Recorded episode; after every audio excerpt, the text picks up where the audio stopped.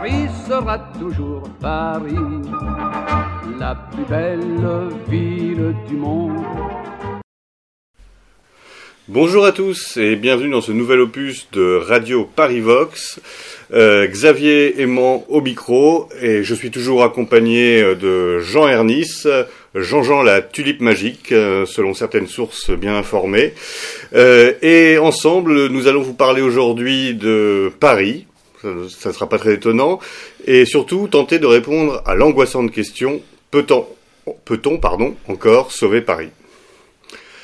Alors cette question, euh, peut-être que certains camarades la poseraient différemment et se diraient doit-on encore sauver Paris? Doit-on encore sauver Paris?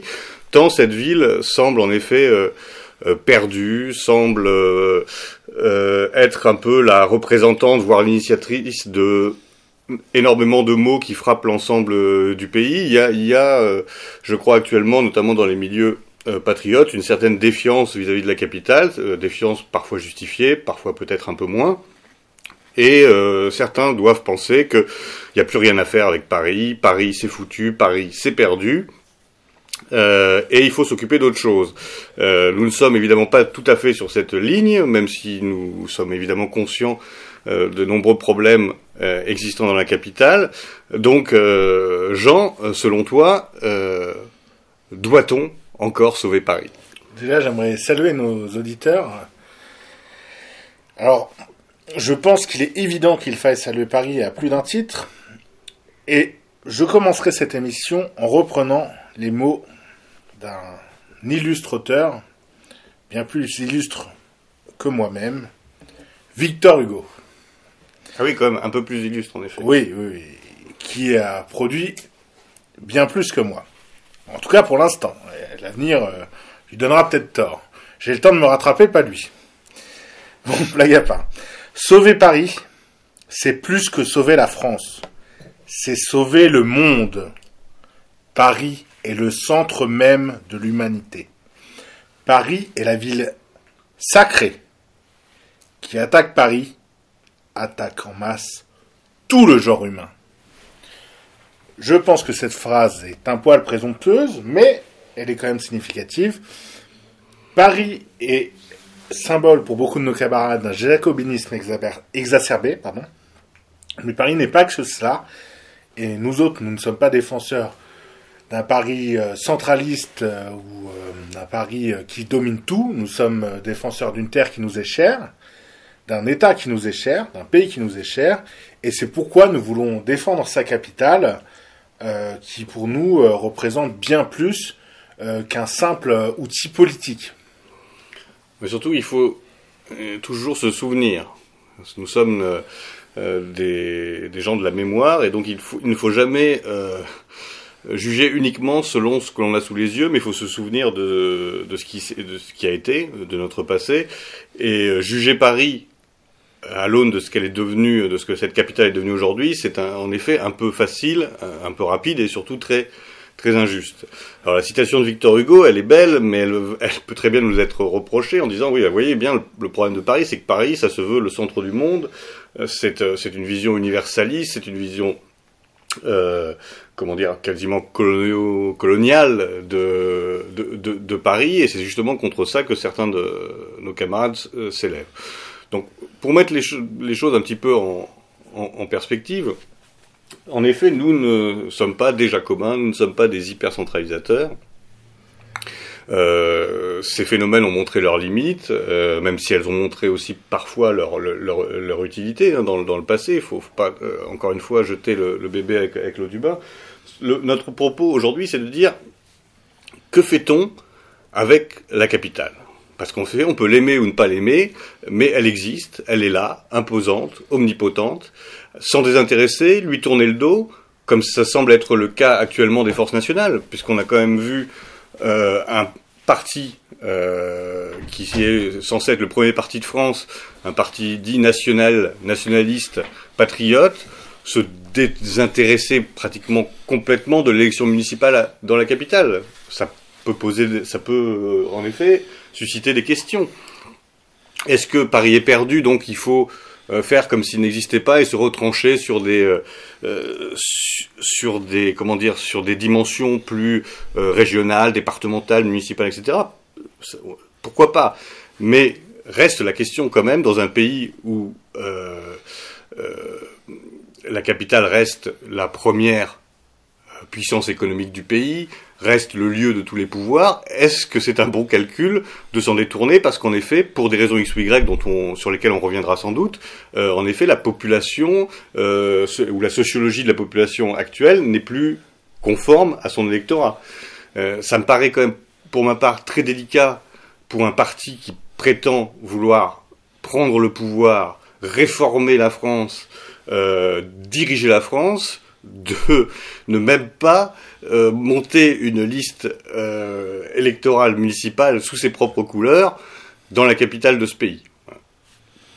Oui, et au-delà de la politique, c'est-à-dire que on peut voir la chose d'un point de vue politique, évidemment, et tu as raison Xavier, mais la question, elle est plus large que ça. On va faire un petit état des lieux de ce qui ce qui va, ce qui va moins bien à Paris, et on va proposer euh, des idées. L'idée n'est pas de proposer un programme prêt à l'emploi, nous ne lançons pas en politique, chacun son domaine, chacun son métier. L'idée est plutôt de pointer des contradictions, de pointer des faiblesses qui existent, et de proposer des solutions, euh, euh, entre guillemets, qui pourraient, qui pourraient s'esquisser. On n'est pas sur des des choses précises. Comme je vous le dis, on n'est pas dans un parti politique, on ne se lance pas politiquement.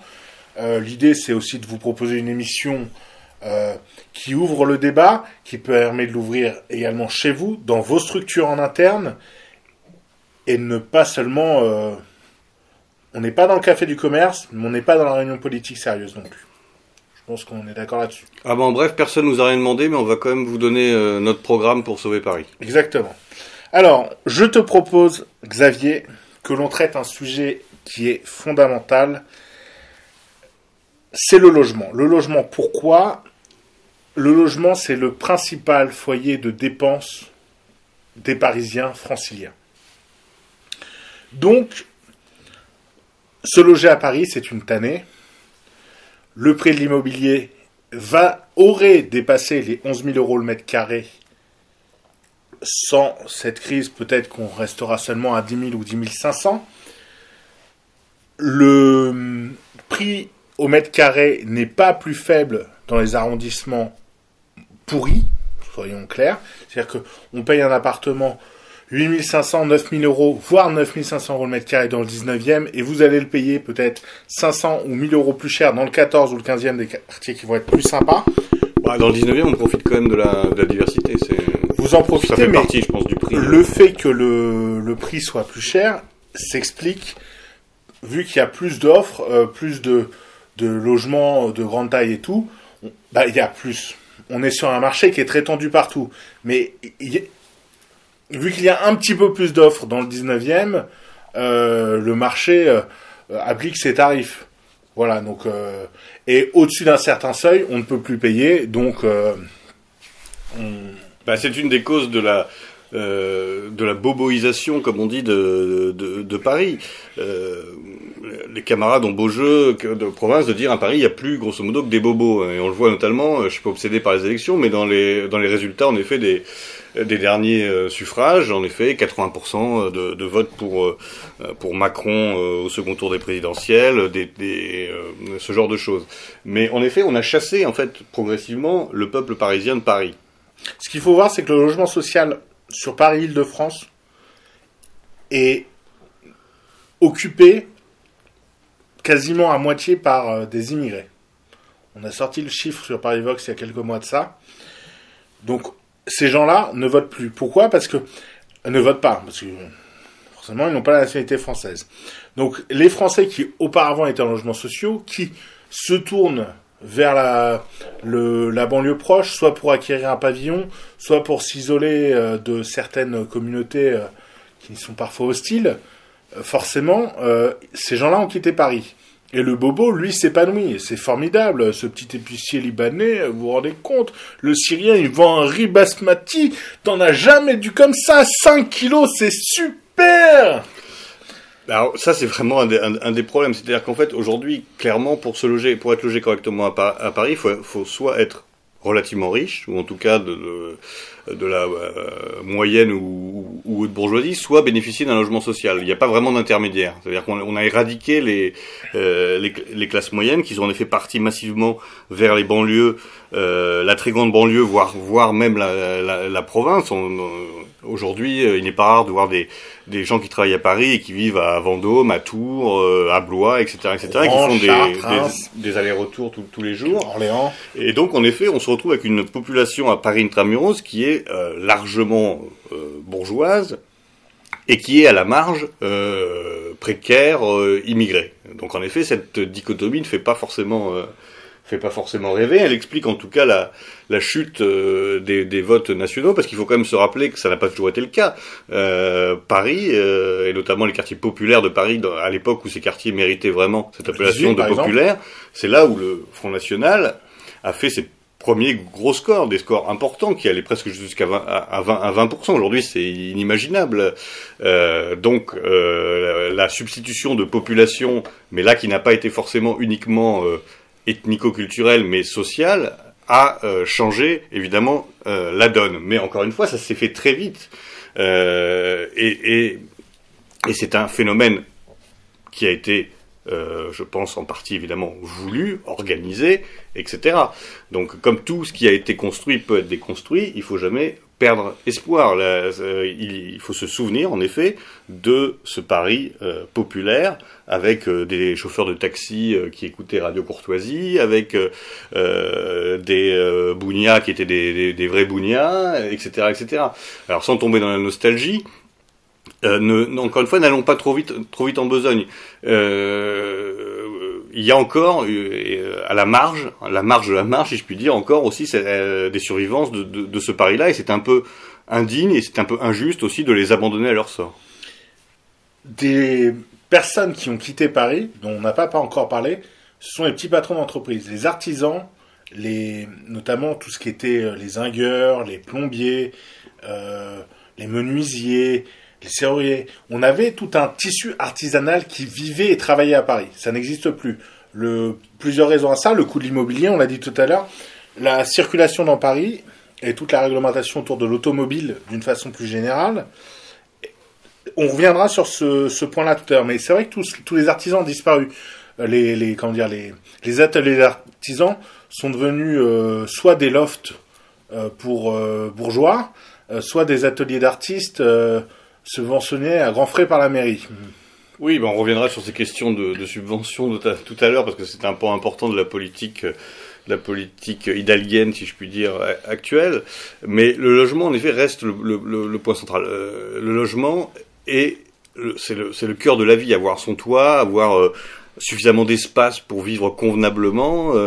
Alors on sait que les salaires parisiens sont censés être un peu plus élevés que que ceux en province, mais ça ne compense absolument pas la différence de prix du, euh, du logement. Je, de mémoire, les, les, euh, les salaires sont 10% plus élevés 10 à 15 ans. de 10 à 15% plus élevés à Paris qu'en province, et les euh, loyers sont 30 à 40% plus élevés en moyenne. Donc on voit, on voit déjà, euh, on, voit déjà la différence. Et euh, je crois qu'il y avait une étude qui était sortie qu'on avait relayée d'ailleurs sur Parivox, qui montrait que euh, on avait calculé que le SMIC parisien entre guillemets pour pouvoir survivre, survivre à Paris, c'était 1700 euros par mois. Parce que non seulement les logements sont plus chers, mais l'alimentation est plus chère, les sorties sont plus chères, etc., etc., etc. Donc évidemment, avec cette politique de prix, on exclut euh, toute une partie de la population et la partie de la population qui sont les classes moyennes et les, classes populaires. Euh, donc cette question du logement est fondamentale. Et donc ce qui est intéressant, c'est de dire que peut-on faire, que pourrait-on faire si on en avait les moyens, si on avait décidé de s'investir dans la politique parisienne au lieu de la laisser à nos ennemis parce qu'on risquait de ne pas être remboursé de notre campagne euh, électorale. Qu'est-ce qu'on pourrait proposer? C'est ça qui est aussi l'objet de cette, euh, de cette émission. Moi, je proposerais une première chose. Xavier, si tu me permets. Alors, ça ne va pas plaire à tes petits camarades, euh, dont tu parlais la semaine dernière, tel euh, qui sont enchaînés au grand capital. Je parle évidemment d'Airbnb. Airbnb, pour ceux qui ne connaissent pas, ce sont des locations de tourisme entre particuliers, qui est une plateforme. Airbnb présente plusieurs inconvénients. Outre le fait que cela fasse des concurrences au tissu économique traditionnel tel que l'hôtellerie, tout ça, certains diront que les hôtels l'ont mérité.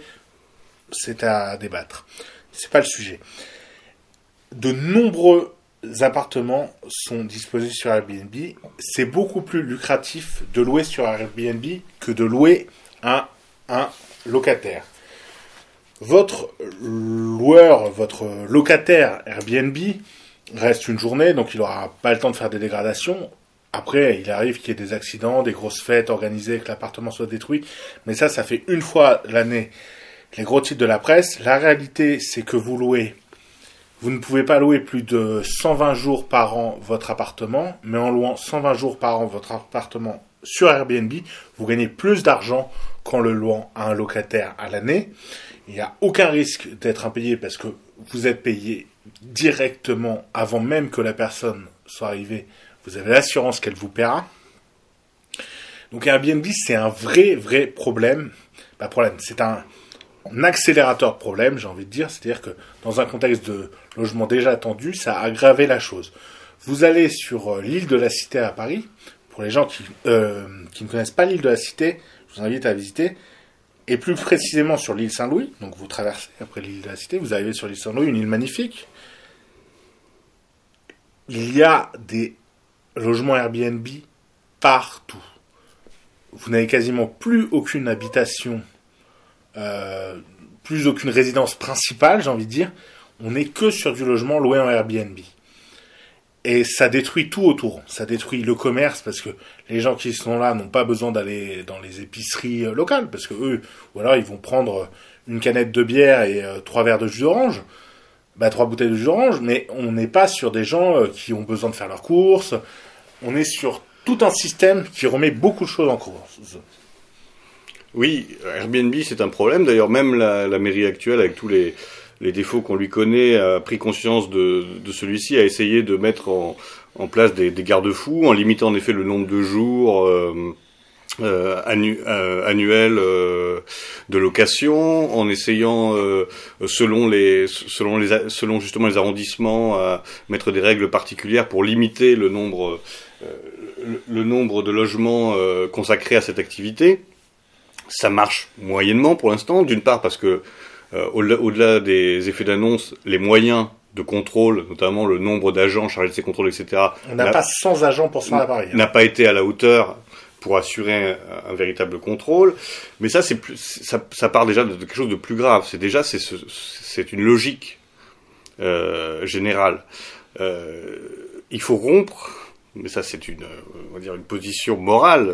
Je sais bien que ça marchera pas comme ça, mais il faudrait que les gens rompent avec euh, avec cet, cet esprit euh, de lucre et mercantile du toujours plus. C'est-à-dire qu'en effet, je vais gagner plus, je vais gagner plus sur le court terme en mettant mon logement ou mes trois logements, ou mes quatre logements, ou mes dix logements, euh, en, en Airbnb plutôt qu'en location euh, à l'année, plutôt que de l'offrir à des étudiants, etc., etc. L'offrir, hein, je, sais personne n'offre rien, je veux dire l'offrir à, la location. À la location. Euh, euh, mais c'est un calcul encore une fois à long terme. C'est un calcul qui est purement égoïste, purement individualiste, et qui a des conséquences sur l'ensemble de la ville, conséquences dont la personne qui est responsable de ça va se plaindre ensuite en disant ah je reconnais plus ma ville euh, c'est plus comme elle était avant il y a plus ces petits commerces que j'aimais bien mais, mais, oui mais vous êtes un des maillons de un, des maillons de cette chaîne. Euh, c'est aussi une prise de conscience euh, individuelle. On peut pas toujours demander à l'État que ce soit à la mairie au gouvernement etc de régler les problèmes quand les gens eux-mêmes font des démarches d'autodestruction identitaire si je puis dire.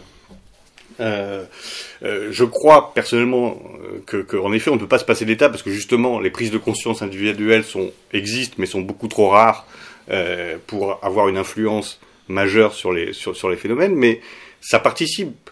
Il faut être logique aussi. Euh, quand vous êtes, euh, par exemple, un bourgeois catholique euh, versaillais qui avait deux, trois studios à Paris, peut-être se demander l'utilité de ces, studios plutôt que de penser qu'à leur rentabilité. C'est sachant que vous gagnerez de toute façon de l'argent. Est-ce qu'il vaut mieux en gagner un peu moins en étant au service de quelque chose ou est-ce qu'il faut toujours gagner plus? Donc voilà, déjà il faudrait que le lucre et le désir de lucre supplémentaire ne, euh, ne soit pas euh, l'obsession de, de, tous les individus. Ça, c'est une position, euh, en effet, peut-être utopique, mais, mais encore une fois, euh, je pense que c'est à chacun aussi de, de, de, faire un peu son examen de conscience sur ces questions-là. C'est ce qu'on disait dans notre émission numéro 3 sur l'économie légionnaire. L'économie légionnaire est vertueuse lorsque tout le monde est vertueux. Pour commencer à rentrer dans cette économie vertueuse, il convient à chacun de refaire un examen de conscience. Donc j'invite nos, auditeurs à écouter cette émission pour ceux qui n'ont pas écouté l'émission sur l'économie légionnaire ou communautaire qu'on trouvera dans les liens de l'émission. Après, sur le logement, il y, a, évidemment des choses qui peuvent être mises en place de façon plus, euh, on va dire, autoritaire. Euh, il y a eu une tentative dans plusieurs villes, notamment Paris, qui est celle du plafonnement euh, des loyers.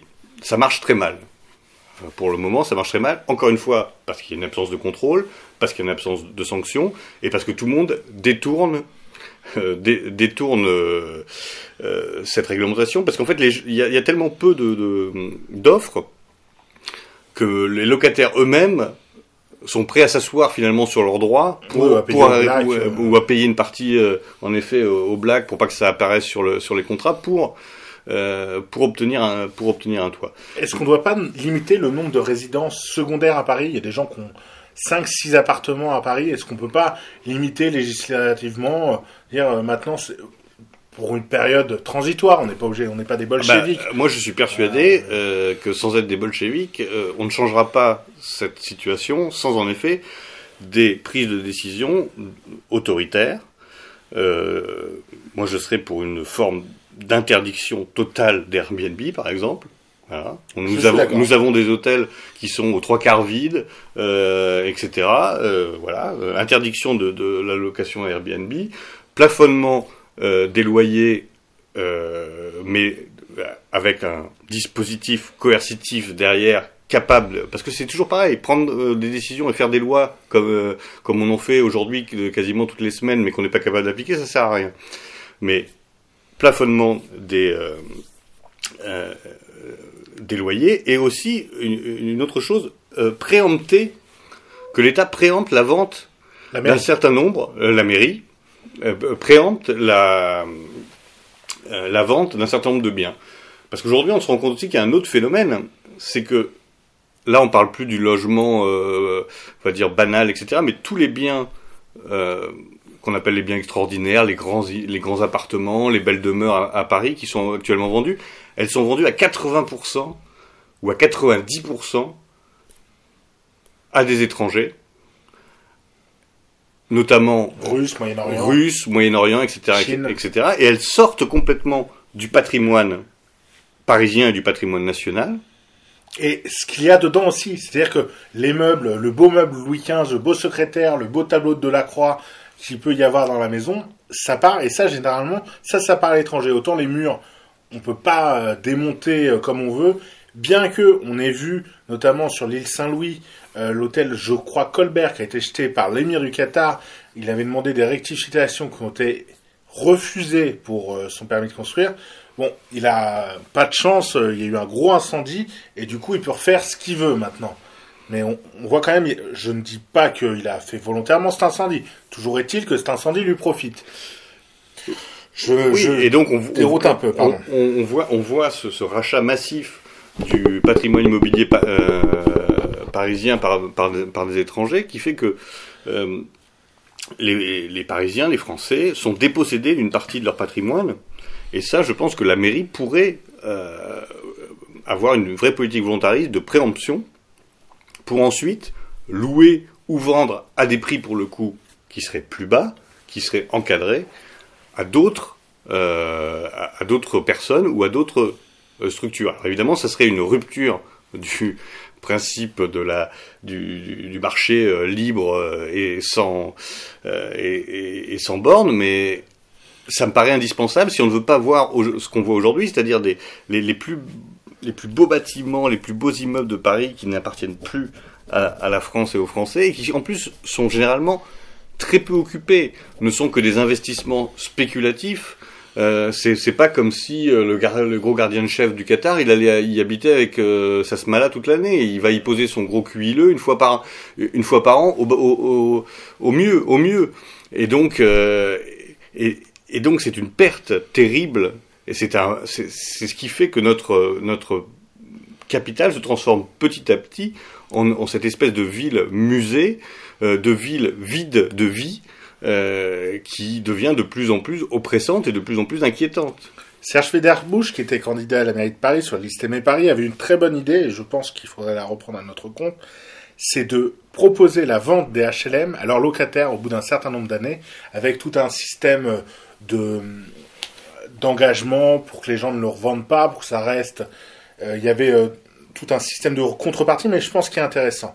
Ah, ça ressemble pas mal au Mutuo Socialé euh, de, de, la Casa Et je pense, sans vouloir utiliser une grande emphase, qu'un moratoire des logements et des bureaux vides à Paris est urgent, de voir combien de surfaces, de, de bureaux notamment, et je pense qu'il serait intéressant de transformer ces bureaux à terme en logements. Alors ça coûte plus cher de transformer des bureaux en logement que de construire de nouveaux logements, mais à un moment, il faut arrêter de bétonner partout. Ce qui est déjà bétonné, il faut peut-être le recycler. On parle tout le temps de développement durable. C'est aussi ça le développement durable, c'est de dire tous ces bureaux qui ne servent plus, euh, peut-être qu'il faut les adapter en habitation, il faut les rénover. Et je pense qu'il est urgent de se poser ces questions-là.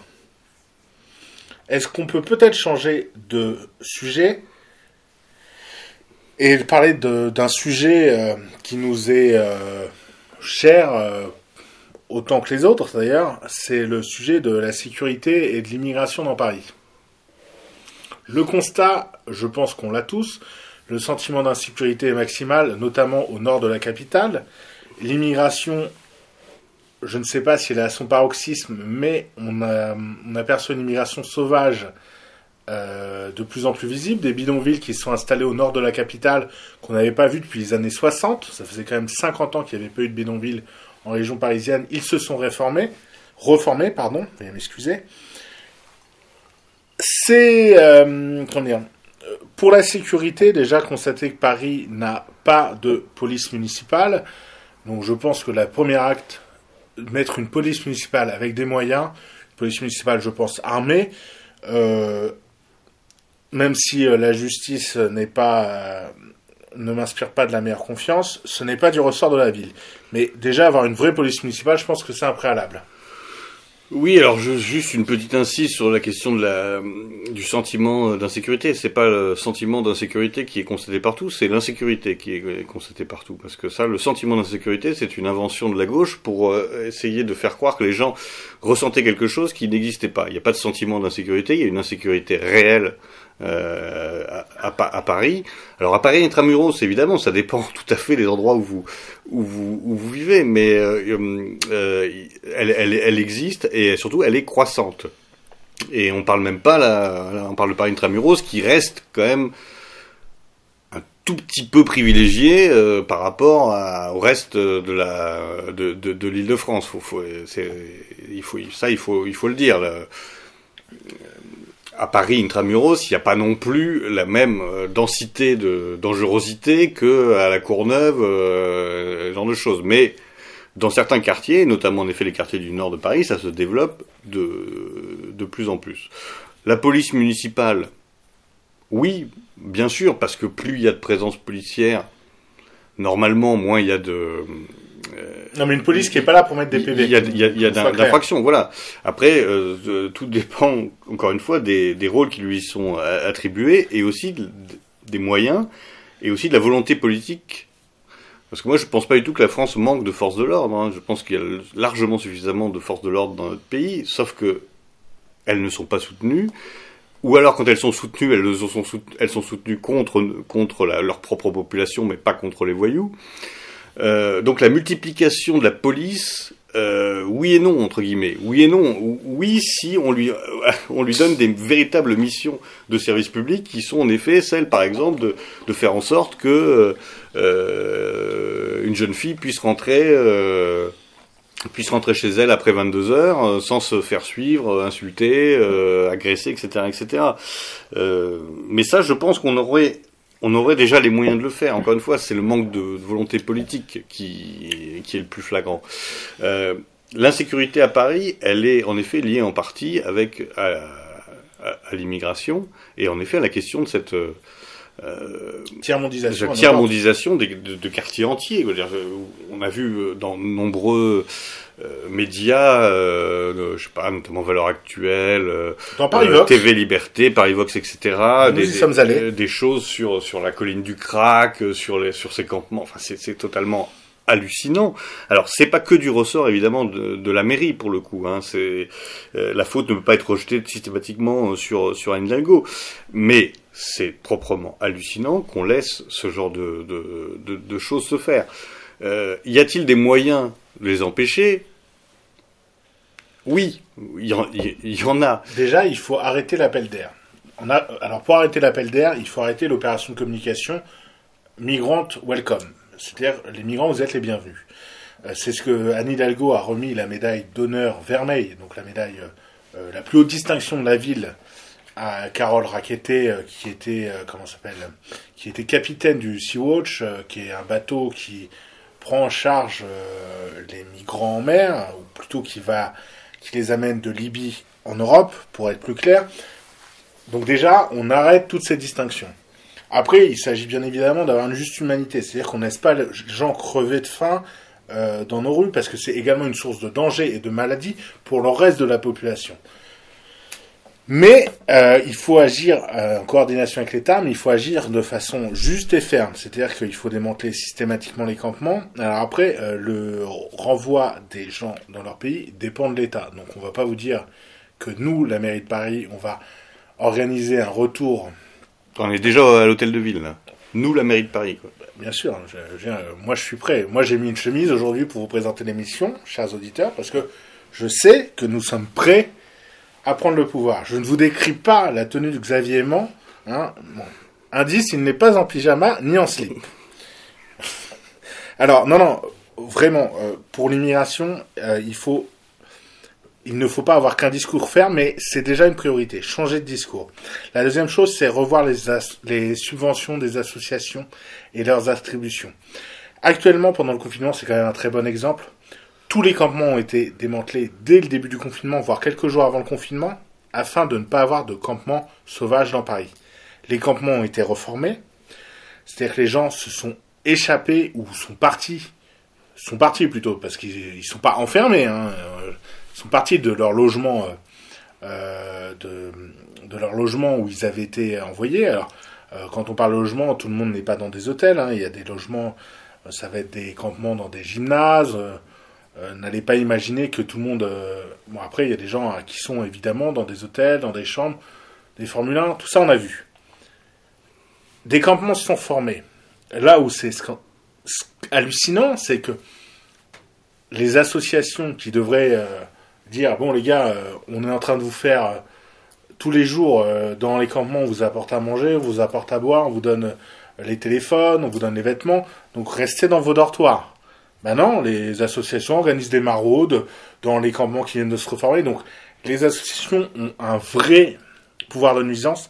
Et je pense qu'il faut retirer toute cette délégation aux associations. Actuellement, toutes les maraudes sont déléguées à des associations à Paris. Alors, on peut en citer plusieurs. Il y a Utopia 56, il y a euh, le Secours euh, catholique populaire, vous avez euh, différentes différents opérateurs, Emmaüs, euh, et dont certains euh, sont hommes politiques, euh, sont salariés d'ailleurs dans ces, dans, ces, comment dire, dans ces associations. Donc il y a un mélange des genres qui est pas bon. Je pense que toute la gestion des maraudes de l'humanitaire doit être municipalisée et ne doit pas être confiée aux associations, que ce soit pour les clandestins ou pour les sans domicile fixe. Laisser pardonne-moi, je te donne la parole tout de suite, ça à des associations, on ne maîtrise plus rien. On ne maîtrise plus rien. Euh, le, en plus, on voit si les abords du périphérique, porte de la Chapelle, porte d'Aubervilliers, porte de Pantin, sont pourris jusqu'à porte de Clichy, je ne vais pas vous faire euh, tout le tour du périphérique, sont pourris, c'est parce qu'on a des associations qui font des maraudes, qui distribuent des plateaux repas, et personne ne les ramasse. Donc, il faut que la municipalité reprenne son rôle.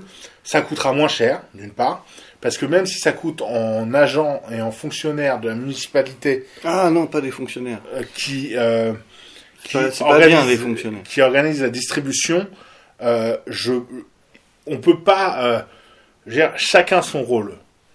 Ce n'est pas aux associations d'assurer ces choses-là. D'autant plus que ces associations ne sont pas qu'humanitaires, ce sont des associations profondément idéologiques et politiques et pro-immigrationnistes. C'est-à-dire que ce ne sont pas des gens qui sont là pour que ce, ce, ce phénomène s'arrête.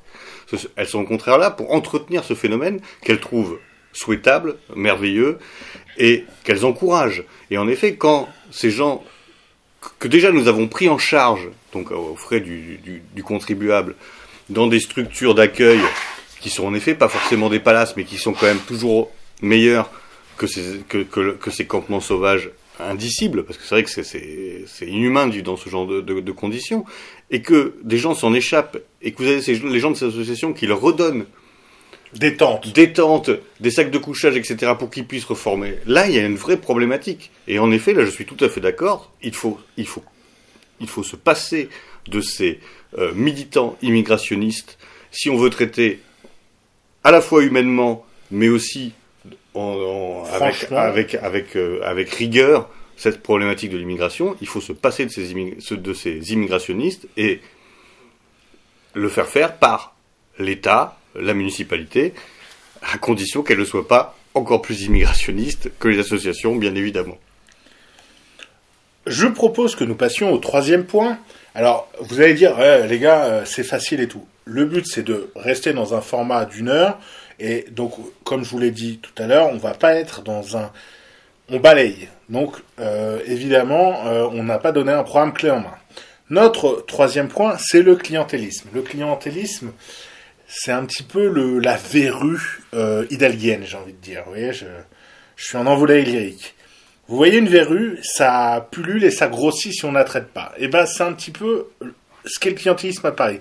C'est-à-dire que d'un petit point, il s'agrossit, s'agrossit et il devient de plus en plus visible. Le clientélisme à Paris a plusieurs euh, facettes, plusieurs visages. On peut penser évidemment au clientélisme immigrationniste qu'on vient de parler, le clientélisme LGBT, très visible également à Paris, avec euh, des campagnes euh, visibles également.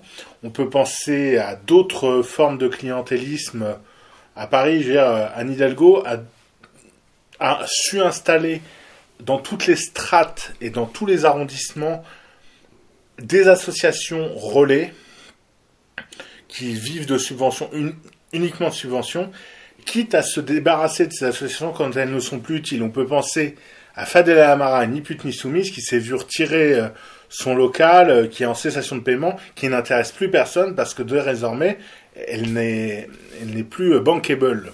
Pardonnez-moi pour l'anglicisme. Elle est plus, elle rapporte plus. Voilà. Oui, alors ça c'est un phénomène euh, qui n'est pas que parisien, mais qui est particulièrement euh, marqué à Paris, parce qu'en effet, ne serait-ce que parce que les, les sommes investies en subventions sont, sont, beaucoup plus importantes, mais il y a en effet une gabegie d'argent public absolument délirante sur, sur, ces questions-là. Je, vous invite à aller sur, sur, parivox.info, on a fait pas mal de... Vous tapez subvention dans le moteur de recherche. Et vous allez voir la liste euh, des associations euh, les plus délirantes les unes que les autres et les montants stratosphériques euh, qui sont accordés qui sont accordés à, celles-ci. Donc ça c'est un, vrai un, vrai problème. Ça permettrait rompre avec ça, ça permettrait de faire énormément d'économies, de redistribuer ces moyens sur d'autres postes plus importants qu'on a évoqués qu'on a évoqué avant. C'est fondamental. Mais c'est mais ce serait une rupture encore une fois avec avec avec cette idéologie de l'achat. On achète en fait, on achète on achète les comme on le fait en banlieue avec on achète la paix civile. Là, on achète un électorat qui est évidemment euh, contraint puisqu'il est finalement c'est des finalement c'est des fonctionnaires déguisés d'une d'une- d'une certaine façon et, et, et on a des sommes euh, des sommes astronomiques qui sont dépensées pour pour, pour ça Je vais vous donner quelques clés. Alors là, le document que j'ai devant moi, c'est le programme d'investissement de 2009, euh, de 2015 pardon à 2019. Donc ce programme d'investissement, c'est le programme d'investissement de la mandature. On appelle ça un PIM dans le jargon technique. Alors le PIM, donc le programme d'investissement de la mandature, donc d'Anne Hidalgo, prévoit 169 millions d'euros. Alors les chiffres que je vous donne sont des chiffres arrondis. Hein. 169 millions d'euros pour la propreté de la ville, là où elle donne, par exemple, pour le budget participatif, donc le budget qu'on donne à chaque arrondissement pour améliorer la démocratie locale, pour améliorer le tissu associatif, et ça ne comprend pas les subventions d'associations, qu'on s'entende bien, 300 372 millions, donc je vous laisse vous rendre compte des choses, et si on met ce chiffre en rapport, par exemple, on rentre dans notre mémoire commune, parce qu'on va créer à Paris un, un fonds euh, LGBT. Oui, Pas- euh, quand je dis oui. on, c'est pas on moi, hein, c'est on euh, la mairie. Non mais ça c'est intéressant ce chiffre. 182 millions d'euros pour valoriser notre mémoire commune. Alors déjà le, le truc veut, Alors- rien- veut, veut- veut à peu près rien dire et on sait bien mais on sait bien on voit bien en effet ce que ça ce que ça va impliquer de de, de musée de la de, de musée de la Shoah de de en effet centre euh, des ressources euh, LGBT de euh, colloques sur euh, euh, le rôle des femmes euh, en temps de crise, etc., etc. C'est-à-dire que il y a une, dis- une distorsion totale entre la finalité et les, fonds et, les fonds investis. Et ouais, il y a des choses qui sont vraiment. Oui, il y a un, sujet que je trouve assez intéressant, et je vais donner une, comment dire, un bon point à Anne Hidalgo, une image. C'est qu'ils ont voulu faire Paris une ville où euh, l'économie reste en vase clos. Donc ça, je trouve ça que c'est très intéressant. Bon après, on n'a pas la même définition. Bah, on a peut-être la même définition, mais on ne met pas les mêmes gens dedans, vous voyez. Mais ce qui est intéressant, c'est qu'il y a eu des initiatives de prise pour favoriser un tissu économique local, le fabriquer à Paris, et les choses de prise. Ça, on est la mairie budgétée 40 millions d'euros sur 5 ans, et au final, ce qui a été dépensé, c'est 33 millions d'euros. C'est-à-dire que même là-dessus, euh, alors que l'idée était pas mal, on n'a même pas dépensé tout le budget, alors que c'était peut-être ça une des pistes qui était intéressante, mais effectivement, c'est plus intéressant.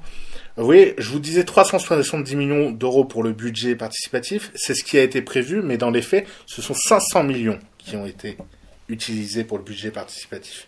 C'est-à-dire que Et le budget dans- participatif, il faut peut-être euh, un peu préciser ce que c'est. C'est-à-dire, en fait, le budget participatif, c'est censé être euh, basé sur des projets amenés par euh, les citoyens Et, dans chaque arrondissement, etc., qui déposent des, sur un site internet, des projets qui sont ensuite sélectionnés et un certain nombre d'entre eux vont être fi- financés.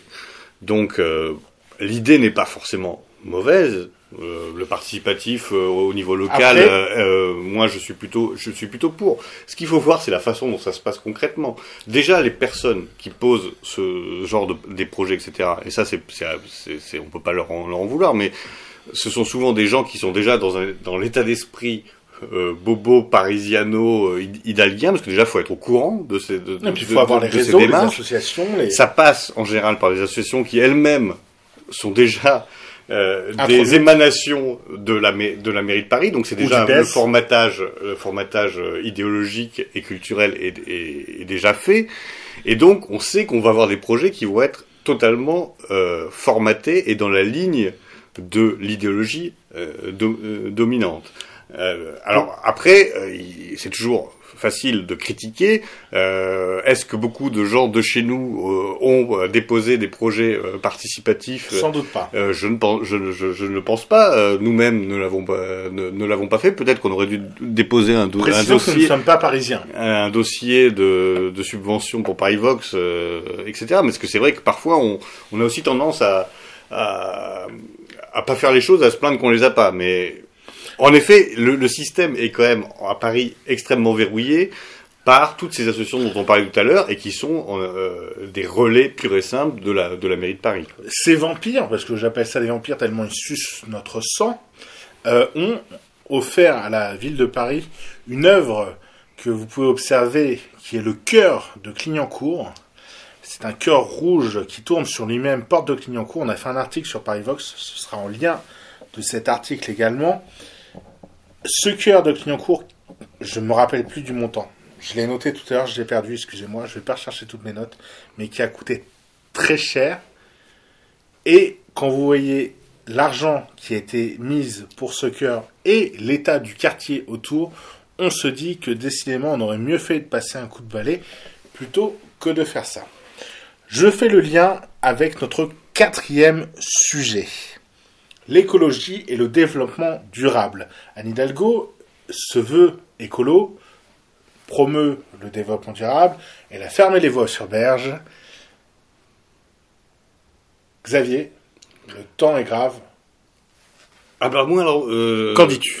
C'est peut-être. Euh, c'est peut-être l'aspect de la politique de la mairie de Paris que je défendrai le, le plus, entre guillemets. Pas, pas, pas forcément sur les méthodes, mais en tout cas sur les finalités. Alors, précisons d'emblée. Le bio dans les cantines à Paris, ce n'est pas Hidalgo la première à l'avoir fait, c'est Tibéri dans le cinquième. Et je pense que proposer... une- Qu'avec des produits corses en plus, c'était vraiment. sympa. Non, non, c'était des produits d'Île-de-France. Ah, on parle. et proposer une alimentation francilienne, raisonnée ou bio à nos gamins dans les crèches, les écoles et les collèges parisiens et les lycées, bravo. Et ce n'est pas encore fait partout à Paris, et je pense que ça fait partie, si on ne fait pas du bio, au moins faire de la filière Locale. locale. C'est-à-dire que on a des maraîchers en Ile-de-France, écoutez notre émission numéro 2 sur la gastronomie francilienne, on en parle, et je pense qu'il faut les soutenir, ça a un sens, et la, l'écologie, ça, ça ne commence pas par ça, mais du moins ça en participe.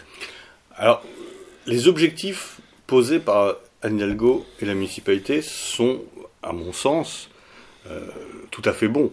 Euh, vouloir réduire la qui qui voudrait ne pas réduire la, euh, la pollution? Euh, On la subit tous les jours, on la voit euh, même dans, dans la couleur du ciel.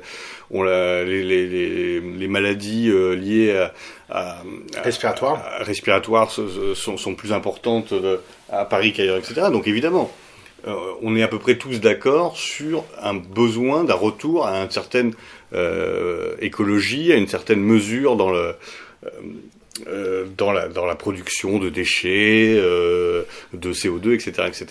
Pour autant, ce qu'il faut voir, c'est qu'actuellement, Paris est confiné depuis le 17 mars. Alors, euh, le jour où nous enregistrons, ça va faire un mois quasiment que nous sommes en confinement. Pour avoir été sur le site d'Air Paris, je vous invite à consulter ce site. Air Paris, c'est un- une association qui, pour le coup, elle n'est pas parasitaire et qui analyse la qualité de l'air en France euh, et même en Europe. Et donc, vous pouvez trouver les chiffres de la pollution sur la région parisienne, euh, sur euh, la France en général, et avec des comparatifs sur les données en Europe.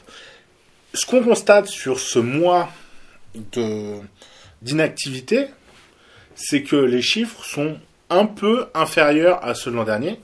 Donc certains diront, bah oui, c'est la preuve, mais c'est-à-dire que la pollution reste malgré tout assez élevée. Donc sur euh, le, la pollution se mesure sur un, certains indices se mesurent sur un taux de 100, et euh, là où l'an dernier on était entre 46 et 50, cette année on est entre 38 et 42.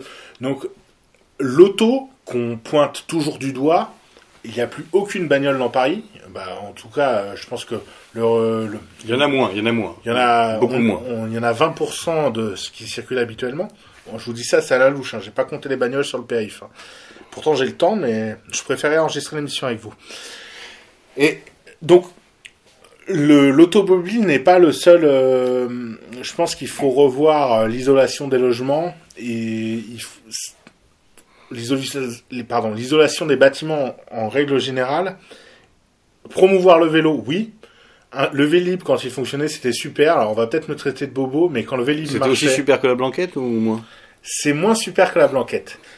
Après un petit tour de Vélib, après une bonne blanquette, c'est mon Avant, conseil sport. peut-être avant. Non, après, parce qu'il faut transpirer. Ouais, mais ça va être plus dur. Et ça, ça, ça fera peut-être l'objet, les bons conseils de sport du docteur Arnis. Alors, faut, faut déjà que je les fasse moi-même, donc vous n'êtes pas prêt d'avoir l'émission.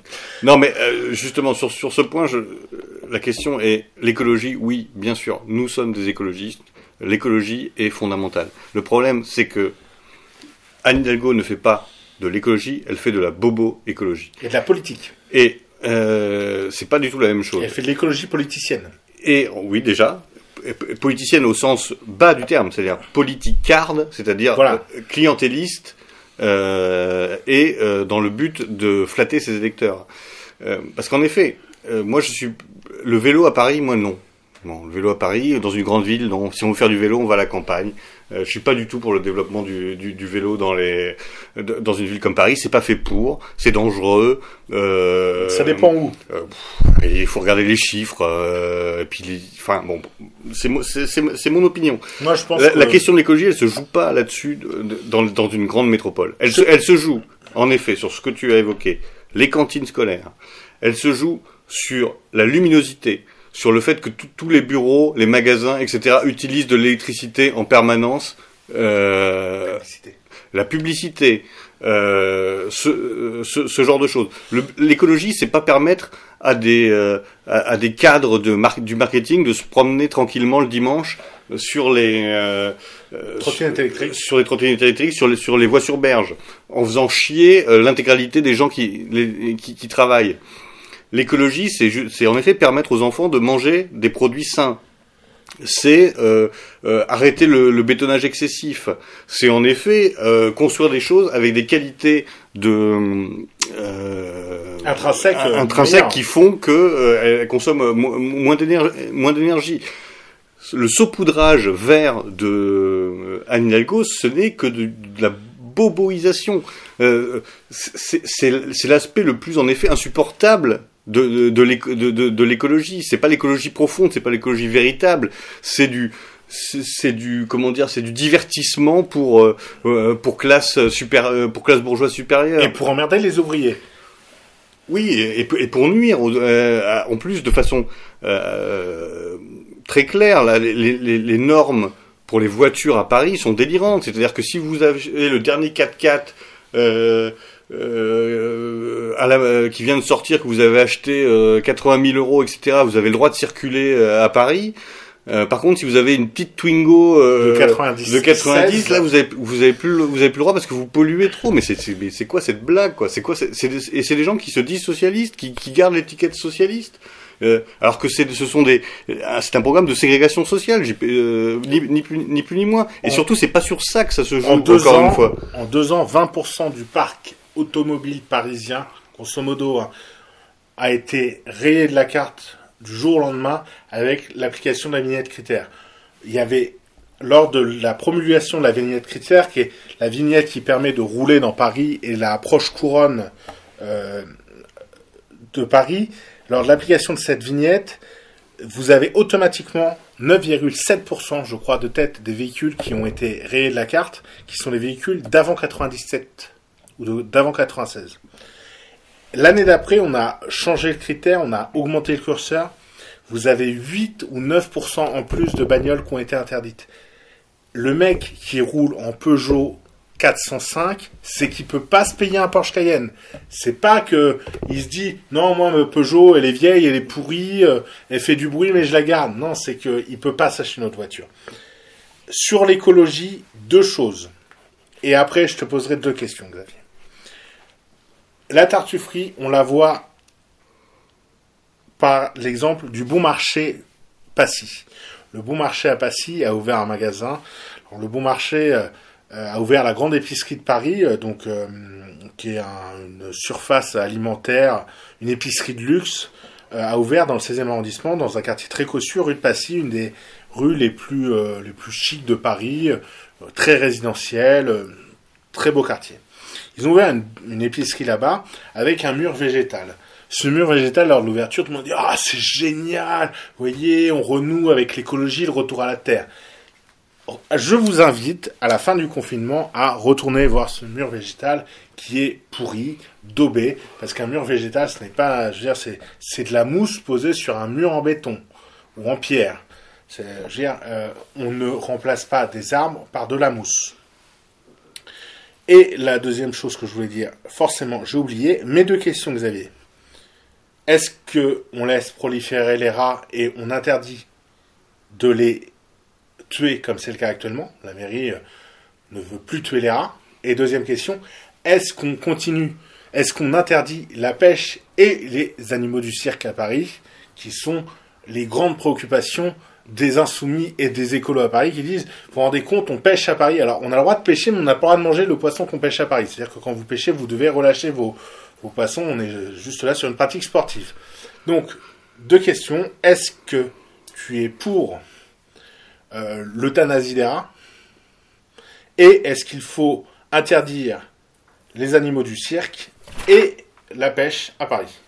Selon toi Alors oui, je avez pas heures. forcément à ces, à ces deux questions, mais alors Non, mais en les posant, c'est aussi Sur la montrer les, les préoccupations de l'extrême gauche parisienne. Sur la question des, de- des rats et de la défense de la survie des rats, euh, j'ai pas vraiment de, de religion, si je puis dire. Je pense que ce qui serait mieux, c'est de faire en sorte que la ville soit suffisamment propre euh, pour euh, pour qu'ils ne prolifèrent pas et que donc euh, on n'aurait pas on pas besoin de les exterminer s'il n'y avait pas des poubelles euh, qui étaient jamais vidées, s'il n'y avait pas des, des détritus euh, en permanence sur les sur, les trottoirs. Donc je pense qu'on pourrait trouver une régulation euh, non génocidaire, si, si, si, je puis dire. Après, euh, qu'il y ait des pratiques de dératisation, euh, évidemment que je, je, je, suis pour. Euh, Je suis pas un cinglé anti-spéciste. Sinon, j'invite les gens à adopter des rats chez eux pour, pour, les sau- pour les sauver de ça. Mais, mais encore une fois, euh, ne nous trompons pas de, combat, entre guillemets. C'est que euh, s'il y a autant de rats à Paris aujourd'hui, c'est parce qu'il y a eu une mauvaise gestion de la propreté, de la propreté publique. Donc ré- réglons le problème de la propreté publique et on réglera partiellement la question, la question des rats. Euh, la deuxième, c'était euh, les animaux de cirque. Les animaux de cirque et la pêche. Alors, euh, quand je dis ça, c'est un peu ironique. C'est-à-dire que ces deux phrases, Oui, j'ai bien, j'ai bien compris le, ces deux questions, le, le second degré de ton, pro- de, de- de ton propos. ces deux questions euh, font partie des choses, euh, certaines associations, Zoopolis par exemple, euh, harcèlent la mairie par des pétitions, des campagnes de publicité dans le métro, pour dire il faut interdire la pêche à Paris. Il faut interdire les animaux du cirque. pardon, euh, la pêche, l'interdiction de la, la- la pêche à Paris, quel est l'argument pour euh, que ça fait souffrir les animaux ou... Bah, C'est-à-dire que vu qu'on est sur une pêche uniquement sportive, D'accord. euh, l'animal souffre Inutilement. inutilement. D'accord, très bien.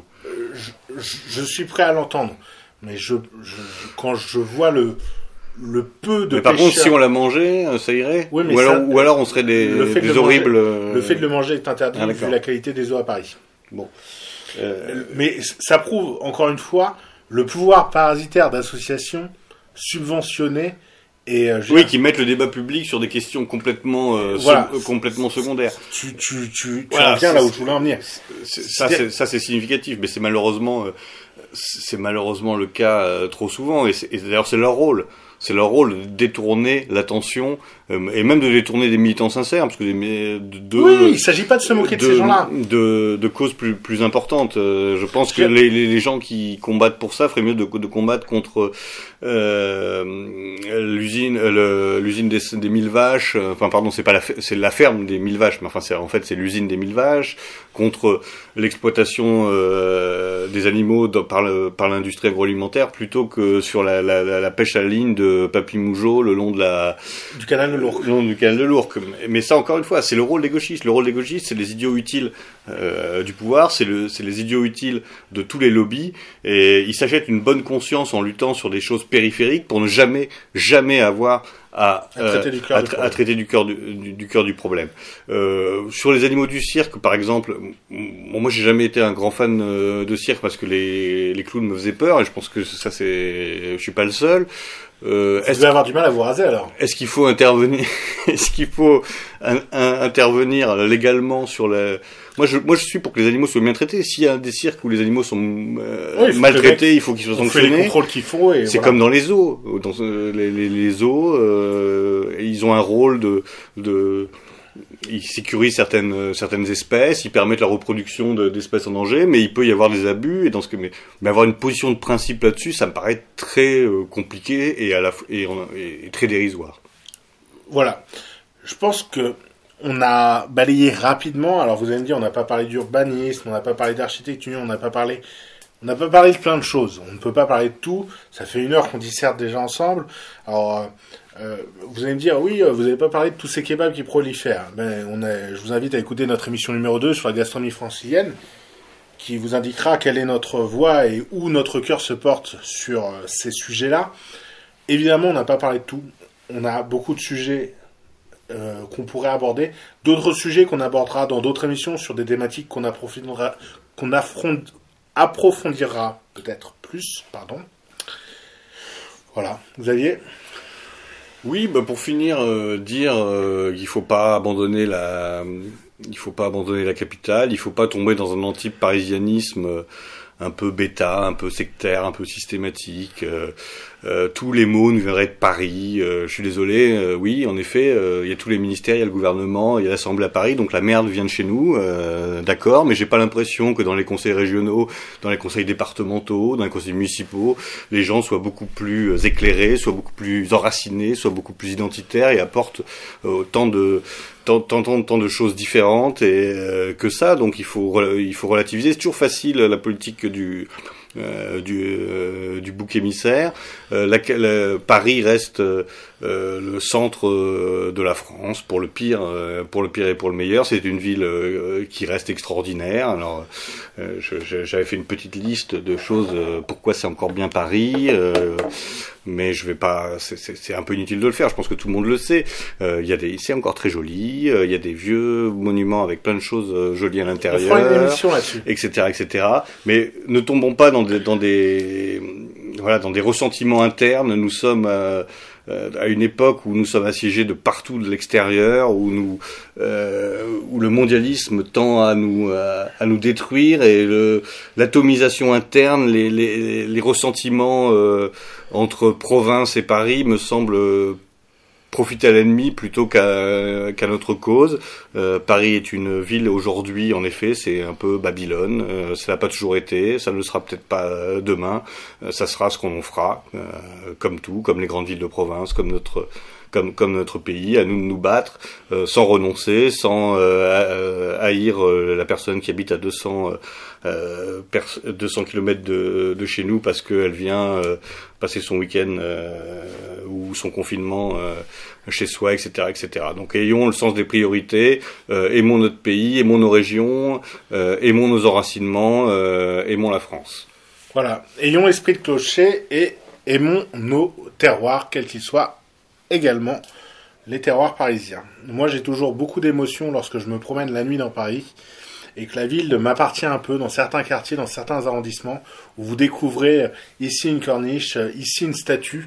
Euh, et c'est ce qui fait que je resterai, euh, je reste amoureux de cette ville, même si euh, les tares dont nous avons parlé me pèsent et continuent de me peser. Mais je pense que l'histoire de cette ville mérite que l'on se batte pour elle et brûler euh, Paris serait une terrible décision. Voilà. Je tiens à remercier nos auditeurs. Euh, vous êtes nombreux à partager nos émissions. Je vous invite à continuer à le faire. Je vous invite également à soutenir Méridien Zéro, euh, qui continue d'avoir ses frais de loyer qui tournent malgré l'impossibilité de s'y rendre. Je vous invite à partager nos émissions, les écouter, les relayer. Et un dernier mot pour ah Oui, je voulais en profiter pour euh, faire un salut euh, amical euh, à Radio Courtoisie, aux camarades du Libre Journal de la Jeunesse qui ont eu l'amabilité d'évoquer notre notre initiative. Donc, je vous invite aussi à, évidemment à écouter cette radio euh, dissidente depuis maintenant de nombreuses années. Pionnière. Et pionnière, et bien sûr, pionnière dans ce dans, dans ce domaine. Et euh, également un petit coucou euh, également amical euh, à Radio Virus.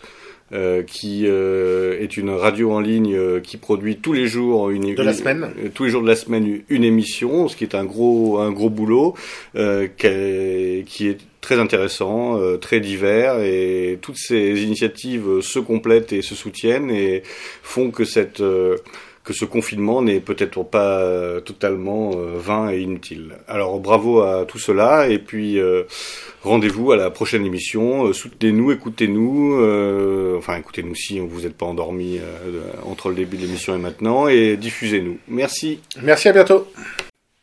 Paris sera toujours Paris, la plus belle ville du monde